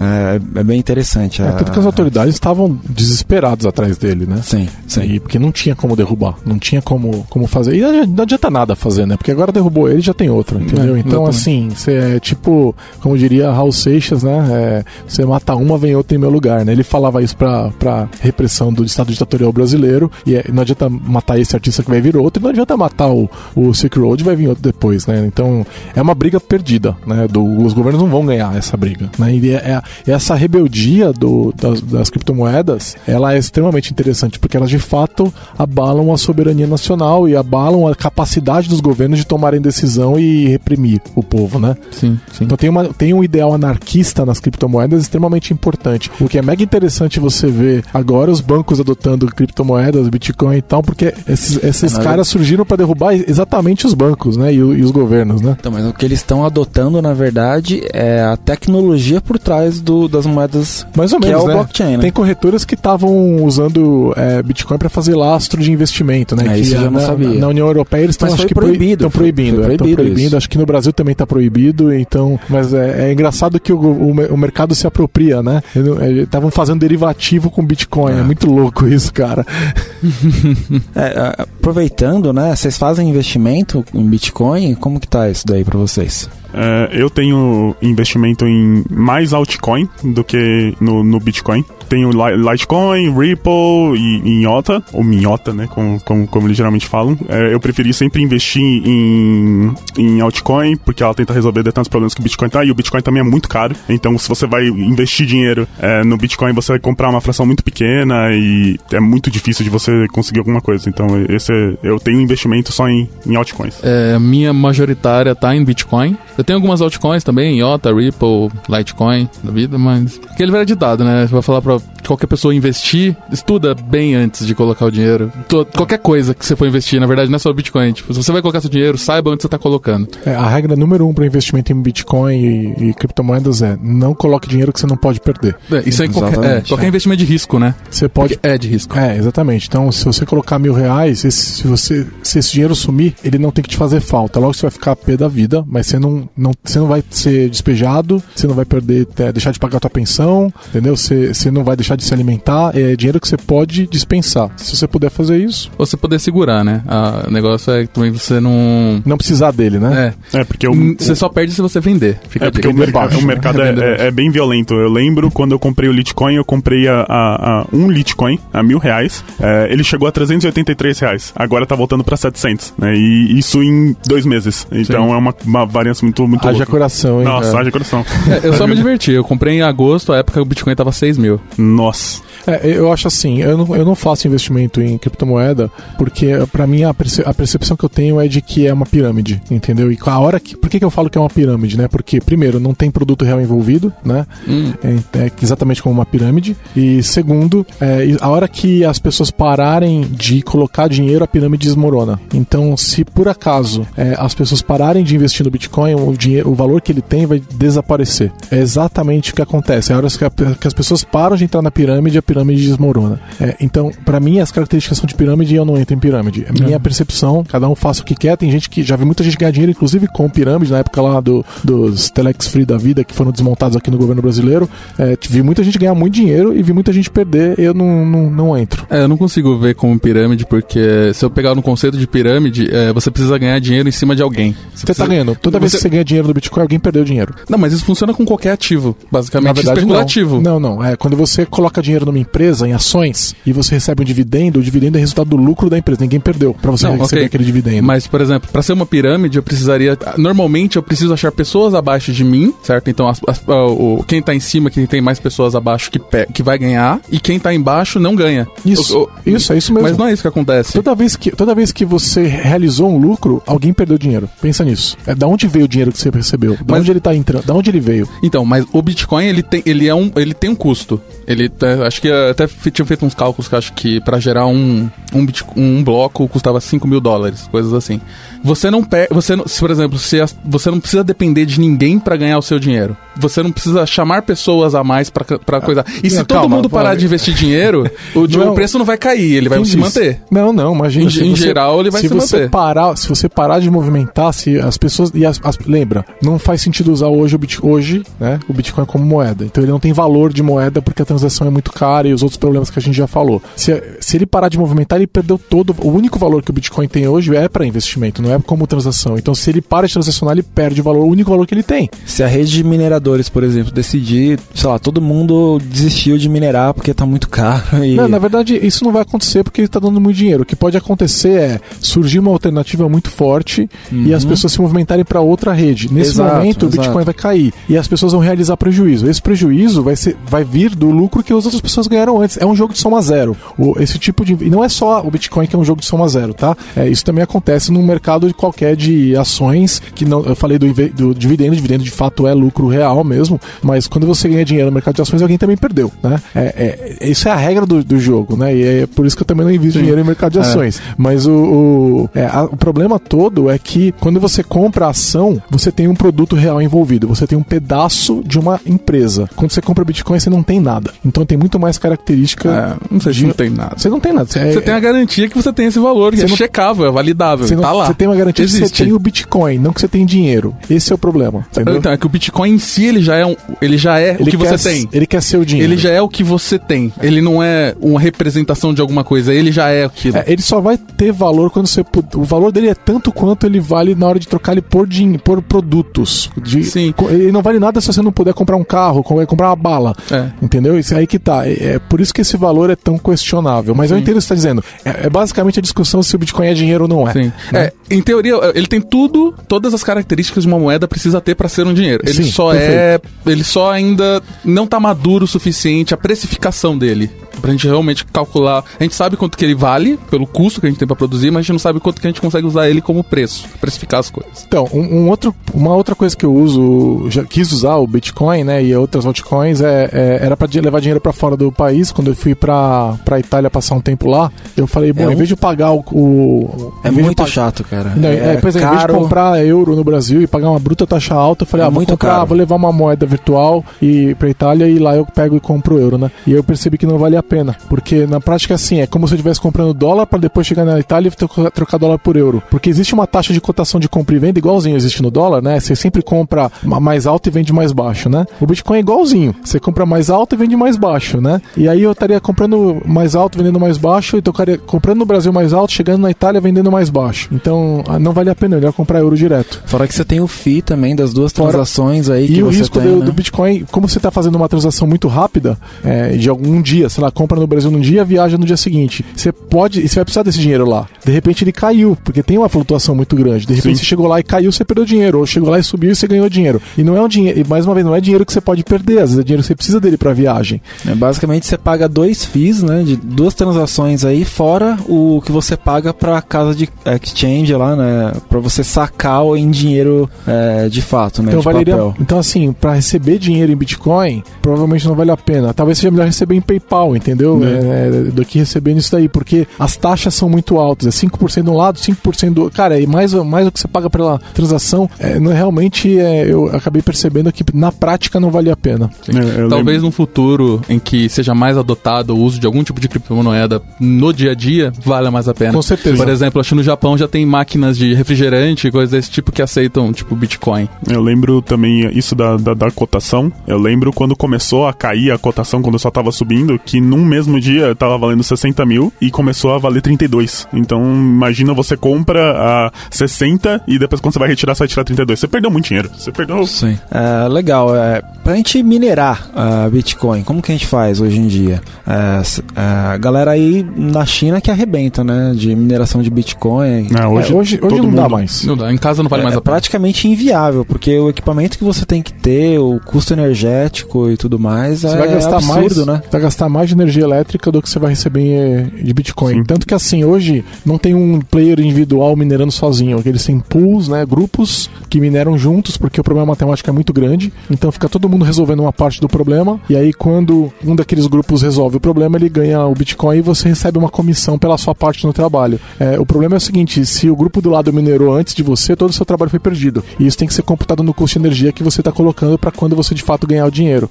Esse tipo de problema causou, é, causou o fato de concentrar o mercado de Bitcoin, né? Então hoje a gente individual. No começo a gente podia minerar, né? Podia. Valia a pena antes, né? Hoje está muito difícil, o pessoal está usando muita GPU. Acho que já passou da época Nossa, Agora eles estão usando os, os, processadores ASIC já. Ah, GPU já passou. São, são, são processadores especia especializados em fazer hash 256. É, mas existem hoje placas de vídeo também com, com que foram feitas só para mineração, porque o que isso fez no, no preço da placa de vídeo foi, foi absurdo. Placas é. que estavam valendo 800 reais começaram a valer 1.700. É, o, os gamers se ferraram. Tem Sim. placa valendo é. 7 mil dólares. Sim. Né? Então os gamers se ferraram com essa porque está sendo usado para um negócio inútil, que é a geração do, do bloco. Isso que o, que o Giovanni tá falando também, é, é, tem um, saiu uma matéria de pessoas que no Brasil que estavam minerando Bitcoin que foram pro Paraguai, porque o custo de energia do, do Paraguai é muito menor no Brasil. Eles é. criam aqueles galpões gigantes para poder fazer isso. É, o Brasil é terrível também porque é muito quente. Sim. Né? Então você gasta com ar-condicionado que é mais energia elétrica ainda. Então o pessoal tá indo para os lugares mais frios para não precisar ligar o ar-condicionado e gastar menos com refrigeração. Isso deve ser um galpãozão quente pra caramba, né? Que, que, que Ao ar livre, com a janela tudo aberta. Nossa. não, se você vê um galpão desse, dessas máquinas ASIC especializadas em mineração, essas máquinas elas esquentam imensurável. Já deu as 5 estrelas no iTunes pro podcast da Lambda 3? Vai lá, Tá, e eles estão é, querendo forcar o Bitcoin agora, né? O que, que é um fork? Vamos lá. existem dois tipos de fork, né? O soft fork e o, e o hard fork.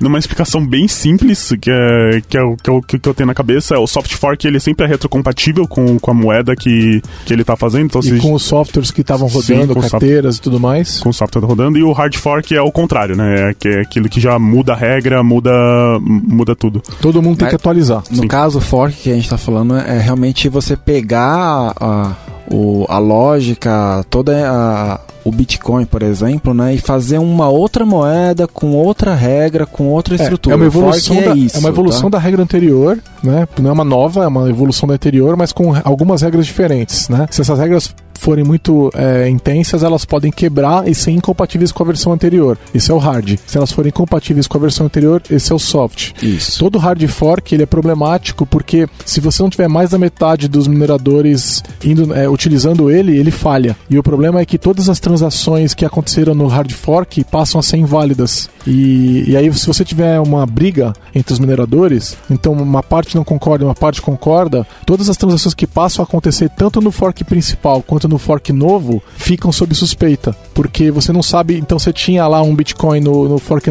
original e agora você tem um Bitcoin no fork novo, né? Se você gasta esse Bitcoin no fork novo, será que esse fork novo vai persistir? Porque se ele morrer, você pode gastar de novo no fork principal. E aí, é, isso é extremamente problemático, né? Então, Foi o Ethereum que teve, teve um, o Ethereum fork tem, famoso aí? Ele tem hard forks com frequência, né? O, Ethereum segue evoluindo ele tem hard forks com frequência, todos tiveram sucesso, só que o que aconteceu foi que é, na, no ICO do, é, do Ethereum, eles criaram um smart contract para criar a, a, a, unidade de organização que garantiria o, o Ether. O que acontece é que o código do smart contract tinha um bug. Não é o blockchain nem o Ethereum que tinha um bug. O código do smart, do smart contract que gerava a moeda, é, o, o Ether, naquela época era problemático. E ele permitiu que o, é, as moedas que as, as, pessoas compraram Ether e, e trocaram né, por dinheiro e tiveram. É, isso foi, esse dinheiro foi usado para a criação do Ethereum, né? E aí o, esse dinheiro foi, foi raptado por causa desse bug. E aí foi decidido por consenso de que seria forcado e o dinheiro seria devolvido, né? E então é, não se perdeu esse dinheiro.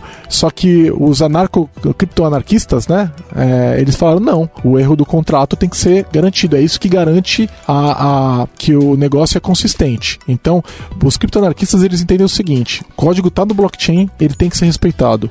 E as, as pessoas que têm dinheiro falam: eu tenho fuck you, give my money, né? Se eu pus dinheiro nessa merda, esse dinheiro é meu. E aí quem ganhou? Adivinha? As pessoas têm dinheiro, o mundo não é tão diferente, né? Uhum. então ele foi forcado, o dinheiro foi devolvido, foi mantido nas carteiras originais. E hoje tem dois Ethereums, né? Tem o Ethereum antigo e tem o Ethereum novo. E na prática o novo é o que vale, é o que é usado por todo mundo, né? O, o antigo foi é, é muito menos usado. O Ethereum e... Classic, né? É, o Classic eu não vejo ninguém transacionando isso de maneira séria hoje em dia. É, em geral, por exemplo, o Bitcoin teve um fork muito famoso no final do ano passado, que é o Bitcoin Cash, certo? Que foi um, uma divergências que a comunidade estava tendo, discutindo o tamanho de bloco. E tá, tá tendo de novo agora, né? Tá tendo, é. E aí aconteceu que eles. É, a, o Bitcoin adotou uma, uma uma tática para tentar ter mais transações por bloco. O pessoal, uma galera não, não concordava e acabaram fazendo hard fork, que é o Bitcoin Cash. O Bitcoin Cash ele é basicamente igual ao Bitcoin, se tornou outra moeda e todo o saldo que você tinha de Bitcoin, você também tem de Bitcoin Cash a partir do momento que aconteceu o fork. E a partir desse momento, todas as transações é cada uma em uma blockchain diferente na prática. Mas são moedas muito parecidas, cada bloco é gerado a cada 10 minutos, todas essas propriedades da, da blockchain são parecidas, tirando é, esse, a, a, o problema do, do tamanho do bloco. É, e é assim, esses problemas que acontecem, porque tá, tá tendo discussão de novo sobre o tamanho de bloco, etc., isso gera um problema para a plataforma como um todo, né? Porque eu lembro nessa época que estava discutindo esse fork, todo mundo falava, não gaste seu Bitcoin e não aceite nenhuma transação com Bitcoin, porque é, a hora que aconteceu o fork, você não tem garantia de que você ainda vai ter esse dinheiro, né? Ou que você de fato recebeu algum dinheiro. Então é extremamente problemático, né? Mas é, é, é característico de, uma, de um ambiente anárquico, né? Onde nenhuma instituição controla a rede como um todo, né? Então tudo tem que acontecer por consenso de mais da metade. Se não acontecer, não vale. E esse fork aconteceu porque não teve consenso. Então isso é extremamente problemático. Então você tinha lá o Bitcoin no, no, no, original, agora tem no novo, agora você tem dois, né? Então tem gente que quer garantir que você tenha direito aos dois, né? Sim, é. Você tem. É, se você tinha no anterior, você tem nesse primeiro. Como virou duas moedas diferentes, é, você come, começa a caminhar, caminhar separado, né? Porque eu tinha um Bitcoin que custa. Se você for converter para real, né? Ah, eu tinha um Bitcoin que custa 10 mil reais, sei lá, na época. É, agora eu tenho um Bitcoin Cash. Esse Bitcoin Cash não custa 10 mil reais. Então, mas você inventou dinheiro, né? Porque o, o, se existiam, vamos dizer que existiam 100 mil Bitcoins. E agora você forcou, agora tem 100 mil de um e 100 mil do outro. Sim, só que o, valor é, o, o, o valor do outro é muito menor. Ou, ou seja, ele não tem valor até as pessoas começarem a falar que tem. Exato. É tanto que o Confiança. valor dele é muito menor. Ainda hoje, acho que um Bitcoin Cash deve estar mil, mil reais. Sim, ainda assim. assim, foi inventado dinheiro, cara. Esse é um troço que me incomoda, entendeu? Tipo, no momento que o fork não deu certo, eles deviam dar rollback falar, beleza, não deu certo, vamos pro próximo. Então, mas o fork deu certo. A, a, pra galera do Bitcoin Cash deu certo. E para eles é isso mesmo. Eles não querem fazer as atualizações que foram feitas no Bitcoin e o Bitcoin não quer fazer as atualizações que foram feitas nele. Então virou duas moedas diferentes. É, então não deu certo, porque não é todo mundo que adotou, cara. Tipo, mas então, vira uma Ethereum, nova moeda. Então no Ethereum, fora esse daí do Ethereum Classic, porque teve uma discussão anarco-criptográfica aí, né? Mas eles fazem hard forks com frequência, né? E todo mundo vai junto, porque são melhorias na plataforma, né? Então os smart contracts do Ethereum têm ficado cada vez mais poderosos por causa desses hard forks, né? E operações novas são inventadas e tudo mais. Isso é um hard fork bem feito que deu certo. Agora, quando você faz um hard fork e cria dois, isso é problemático, né? Eu, eu, eu entendo que você está dizendo que deu certo, porque agora tem duas comunidades, tá todo mundo feliz. Só que. Mais ou menos. É, mais ou menos feliz. Só que isso é ruim pra plataformas, concorda? É. Não, sim, no geral é. é. É tanto que no final do ano passado teve uma época que a rede tava muito congestionada e foi por um, um tipo de ataque do- da galera do Bitcoin Cash que tava congestionando a rede de Bitcoins. Do Bitcoin. É tanto que foi uma época que a gente conseguiu ter mais mineradores de Bitcoin Cash por um tempo do que do Bitcoin original. É, al- alguns soft forks que eles têm feito ali é, é para questão de smart contracts no Bitcoin, né? Então foram acrescentadas operações que permitem fazer contratos no, no Bitcoin também. é, e essas operações elas são adicionadas. Então se você está na versão anterior do software, você consegue operar ainda, você só não vai realizar a- a- a- o contrato que está ali, né? Então é, não necessariamente esse tipo de transação de, de fork ele é, ele é, ele é, é hard, né? O, é, só o ponto que eu ia adicionar é que smart contracts do Bitcoin são uma piada comparado com o que você tem nas outras, nas outras moedas, né? Tipo, o que você consegue fazer com o Ethereum, por exemplo, é absurdo, né? As competências de um, de um smart contract são muito poderosas, você tem algoritmo de verdade lá dentro, né? Você tem uma, uma máquina, eu imagino deve ser tudo incomplete, né? Os, os smart contracts do, do Ethereum, né? E não dá pra falar isso do, do que tem no Bitcoin É. hoje. né? Não. É, é que acho que são os propósitos diferentes. O Bitcoin nasceu para ser só realmente uma moeda e os smart contracts é só um meio para melhorar o ambiente deles. E o É. Ethereum nasceu para ser smart contracts na sua essência. É, é outra geração, né? É então, assim, é geração. como se tivesse com um Xbox 360 e o Xbox One, assim, né? É, Exato. tipo, é, você tá com um negócio mais, mais velho e pior, né? É, o único motivo que o Bitcoin hoje tá lá é porque ele é o primeiro e tem, e tem confiança. Mas se a gente fosse é, adotar de fato essas outras altcoins, é, vale muito mais a pena. São, são moedas muito mais evoluídas e muito com código muito mais interessante do que a gente tinha no Bitcoin. Ainda que seja todo mundo filho do Bitcoin, né? Sim, sim. É. E o que a gente pode falar um pouco também sobre o mercado futuro? Bom, para poder falar isso, a gente tem que explicar o que que é mercado futuro. É uma, é uma discussão sobre investimento mais uma vez, né? Mercado futuro é assim, ó. Você é, vai apostar num de- que no futuro um determinado ativo vai estar um certo valor. Então, se você, por exemplo, acha que hoje o dólar deve estar, vamos, vou chutar que está mais ou menos três reais e meio, né? Então, se eu acho que é, em junho desse ano, então não vou falar junho porque não sei quando é que a pessoa está ouvindo. Se eu acho que daqui a seis meses o, dólar vai estar quatro reais, e eu, eu vou fazer uma aposta de que é, eu vou é, ve- vender dólares a 4,20, por exemplo, em daqui a seis meses. Então eu estou comprando o direito de vender dólares a 4,20 em daqui a seis meses. Porque eu acho que ele vai estar 4, entendeu? Então o que acontece? Eu já compro o dólar agora, quando chegar lá eu vendo ele a 4,20, por exemplo. Eu compro, eu, eu compro o direito de comprar eu acho que ele vai estar 4, eu compro o direito de comprar ele a 3,90. Aí quando chegar daqui a seis meses eu compro a 3,90 e vendo a 4, eu ganhei 10 centavos na, em, em cada dólar, entendeu? Então esse é o mercado de futuros, certo? Como que eu faço pra fazer essa aposta? Isso você vai fazer numa corretora de valores. Né? Isso aí, o mercado de futuros é um mercado regulado é, que existe no mundo inteiro e é, é utilizado com dólar, com euro, com real, etc. Tá? Então esse é um mercado que existe. Certo? É muito utilizado, inclusive, para outras moedas, para você poder fazer hedge, onde você garante, por exemplo, o valor é, de uma do dólar, por exemplo. Então, a empresa ela quer fazer um contrato em dólar, mas ela tem medo que o dólar vai subir demais. Então, ela compra o direito de comprar dólares a um certo valor daqui a seis meses. Isso garante que o, o, ela sabe quanto ela vai pagar por isso. Mesmo se o dólar subir ou cair, dane-se, ela, ela fixou o valor dela em reais, por E exemplo. ela compra de quem? Ela compra de outros players do mercado. Podem ser bancos, podem ser pessoas físicas. É, o contrato é feito entre essas partes, tá? Tá, tem que ser um acordo entre essas duas partes. né? Exato. O que está acontecendo agora é que o Bitcoin entrou, foi criado um mercado de futuro para Bitcoin, certo? Isso quer dizer que é, você compra o direito de é, vender Bitcoins a um determinado valor, certo? É, olha só que interessante, né? Então Vamos dizer que o, o, o, o Lucas tem é, um Bitcoin, que hoje está 10 mil dólares, certo? Certo. Eu quero é, vender, é, eu, eu, quero- eu, eu acho que o Bitcoin vai estar 20 mil dólares daqui a seis meses. Então, Acho que amanhã já vai estar 20 mil. é.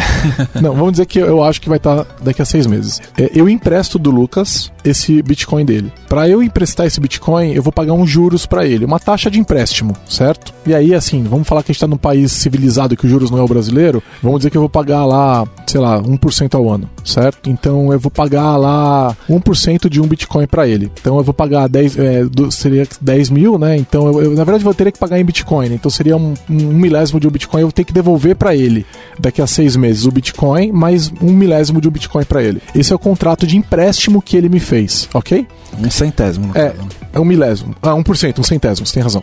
Então, esse é um contrato entre eu e o Lucas. Ele tem o Bitcoin, ele, ele transfere, a gente faz um contrato, ele transfere o Bitcoin dele pra mim, certo? Eu tenho obrigação de daqui a seis meses devolver esse Bitcoin mais um centésimo desse Bitcoin para ele, tá?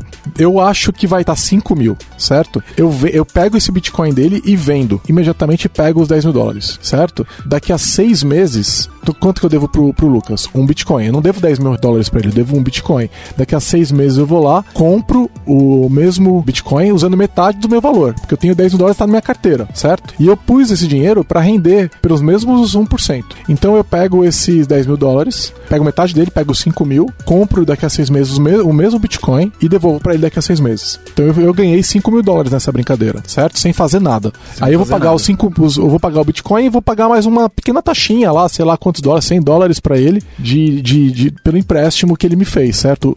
O Lucas não perdeu nada. Ele tinha um Bitcoin, ele ainda tem o Bitcoin. Eu ganhei 5 mil. Na prática ele perdeu 5 mil, né? Lembra que eu falei que esse jogo é de soma zero, né? Porque se ele tivesse feito isso, ele mesmo tivesse vendido, ele poderia comprar dois Bitcoins daqui a seis meses, mas agora ele só tem um Bitcoin, né? Então ele perdeu o dinheiro, ele perdeu capacidade de compra, certo? E eu ganhei. Mas ele fez a aposta oposta à minha. Percebe que ele tava achando que ia estar tá 20 mil e eu tava achando que ia estar tá 5 mil. Então a gente tá com visões diferentes de mercado. O Lucas tá achando que vai subir e eu tô achando que vai cair. Por isso que a gente fez esse contrato. Senão ele ia falar, nem a pau vou fazer esse contrato, porque eu vou perder dinheiro daqui a seis meses, entendeu? Então essa é a aposta de mercado futuro. Qual é o problema? Se eu aposto que vai estar tá 5 mil, é, e, e, e, eu chegar lá e tá 12 mil, eu perdi 2 mil dólares, certo? Mas e se tiver um milhão, certo? Eu perdi 990 mil, certo? Então o, as perdas no mercado de futuro, ela é, elas, elas são infinitas. É, eu, não tem limite para minha perda. Porque o que importa é o seguinte: daqui a seis meses eu tenho que comprar esse Bitcoin de volta. Ele tá um milhão de dólares, eu vou ter que comprar do mesmo jeito. Eu tô devendo um Bitcoin pro Lucas, não tô devendo 10 mil. Então a minha perda é infinita. Quanto mais o Bitcoin subir, mais o dinheiro eu perco. É, é diferente, por exemplo, de quando você compra um Bitcoin e se ele zerar, se ele passar a valer zero, quanto você perdeu? Só os 10 mil dólares, certo? Então, quando você investe que ele vai é, subir, a perda é só o dinheiro que você pôs. Quando você acha que ele vai cair, a perda é infinita. Então, a perda de mercado futuro é infinita. Então, tá claro mais ou menos como funciona? Eu sei que é complicado pra caramba, é mas. complexo. Cara. É, é complexo. Tem, tem aquele. O, é, é, o tema tratado no filme, né? O Big Short. O Big Short fala exatamente isso. É fazer, então, vamos explicar o que é o short do Big Short. O short é o seguinte: é você achar que o mercado vai todo vai cair. Você apostar que o mercado vai cair. Então eu não vou, aí eu não vou pegar um Bitcoin do Lucas emprestado, eu vou pegar mil Bitcoins do, do Lucas emprestado. E a hora que eu pegar esse Bitcoin, eu vou, ele vai, ele vai passar para mim, eu vou vender. Quando eu vender, de cara já vai cair o Bitcoin, entendeu? Porque eu tô jogando ele no mercado, ele vai cair. Então, é, essa é a primeira coisa. Segundo, o que vai acontecer também é que, por que, que eu acho que ele vai cair? Será que eu vou ficar quieto olhando ele cair? No Big Short eles mostram isso. Eles sabiam que ia cair. Eles sabiam que as casas iam passar a ser desvalorizadas, que aqueles ativos eram podres e que aquele dinheiro ia cair. Então eles apostaram contra isso. Essa é a ideia do derivativo. Eles fizeram uma aposta de mercado futuro de que aquela, aquele ativo ia cair e eles sabiam que ia cair porque eles estavam. É por isso que eles falavam que eles apostavam contra eles mesmos. Porque o, o banco sabia que ele tinha empréstimo podre e ele apostou, ele apostou que aqueles créditos podres iam desvalorizar. Eles apostaram contra eles mesmos e ganharam dinheiro. É muita canalice. o problema é que nesse momento, o que está acontecendo? Grandes players estão apostando que o Bitcoin vai cair. E adivinha o que aconteceu? Caiu. Caiu. Caiu, porque esses caras não estão só assistindo o Bitcoin cair, eles estão fazendo o Bitcoin cair. Como que eles estão fazendo? Bom, você não tem dinheiro suficiente para fazer essa pergunta. Você não participa dos círculos de conversa onde essas conversas acontecem, né? Então, no momento que no momento que falaram vai lançar o mercado futuro, eu falei vai ter short vende Bitcoin porque vai ter short. Cara, não deu uma semana que eu falei, o Bitcoin despencou, entendeu?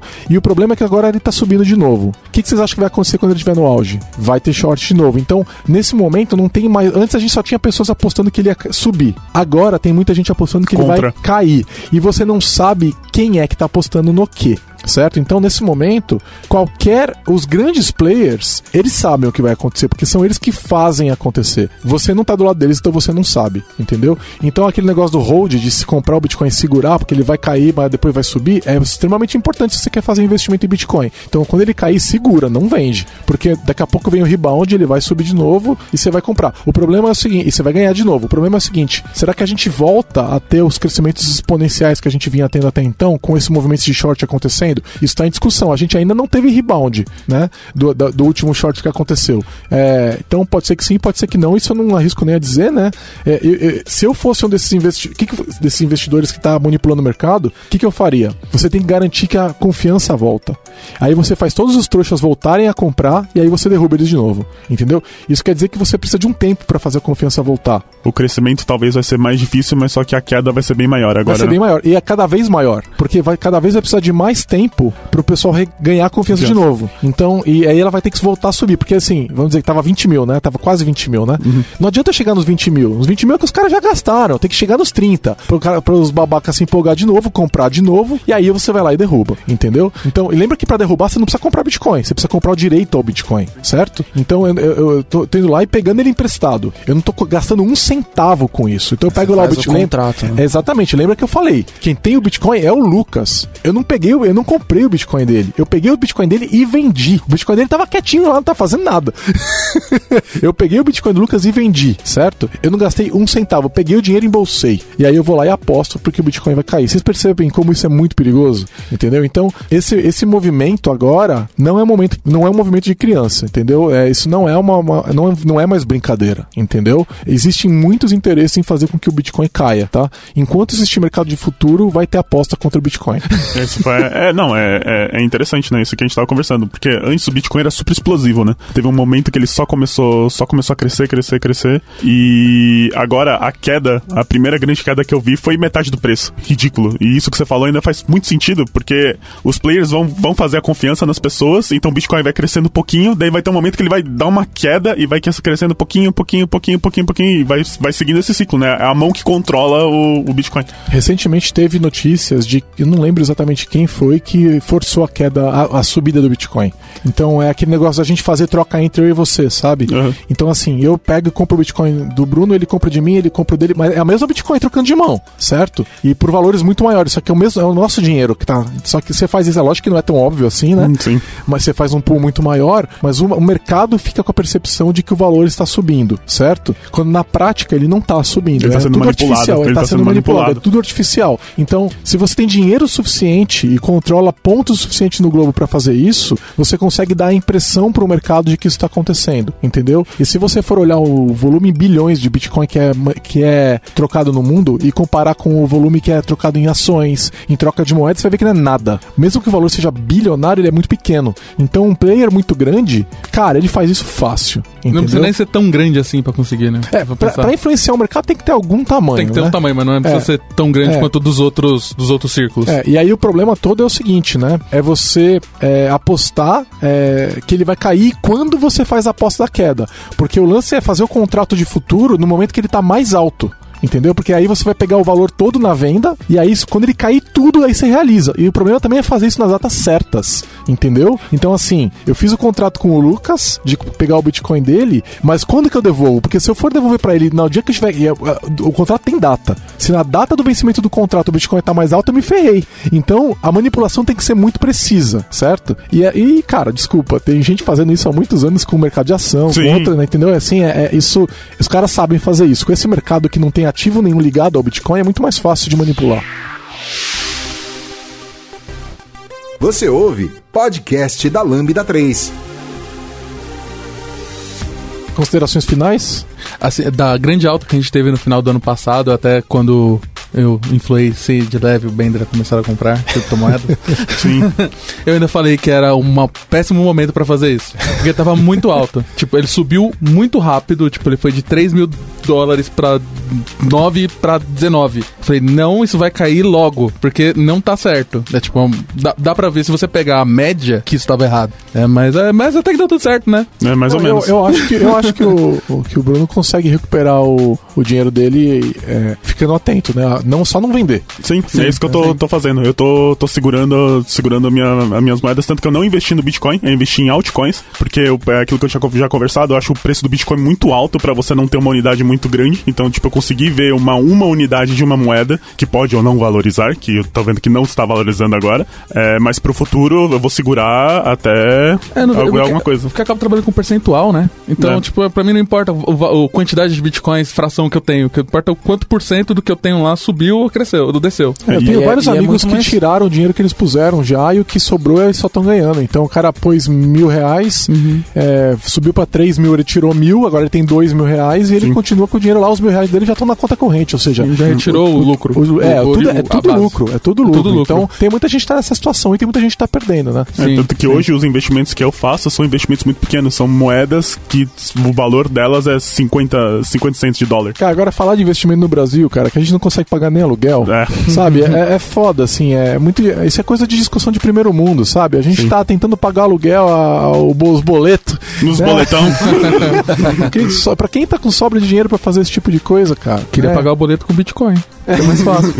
Seria legal, né? É comprar essas, essas moedas alternativas é uma boa também, né? Pra, porque é, tem a questão de que ela valoriza muito rápido, né? de- dependendo do tipo de moeda. É uma aposta que você tá fazendo, né? Ela é, é barata comprar, É, ela basicamente. tá- pode valorizar muito e você depois dá vazão nela É e fica só com o lucro. ainda também tem a história por trás do Bitcoin, né? Então elas são cotadas bastante pelo Bitcoin, mas existem moedas, por exemplo, Ethereum, o Bitcoin Cash.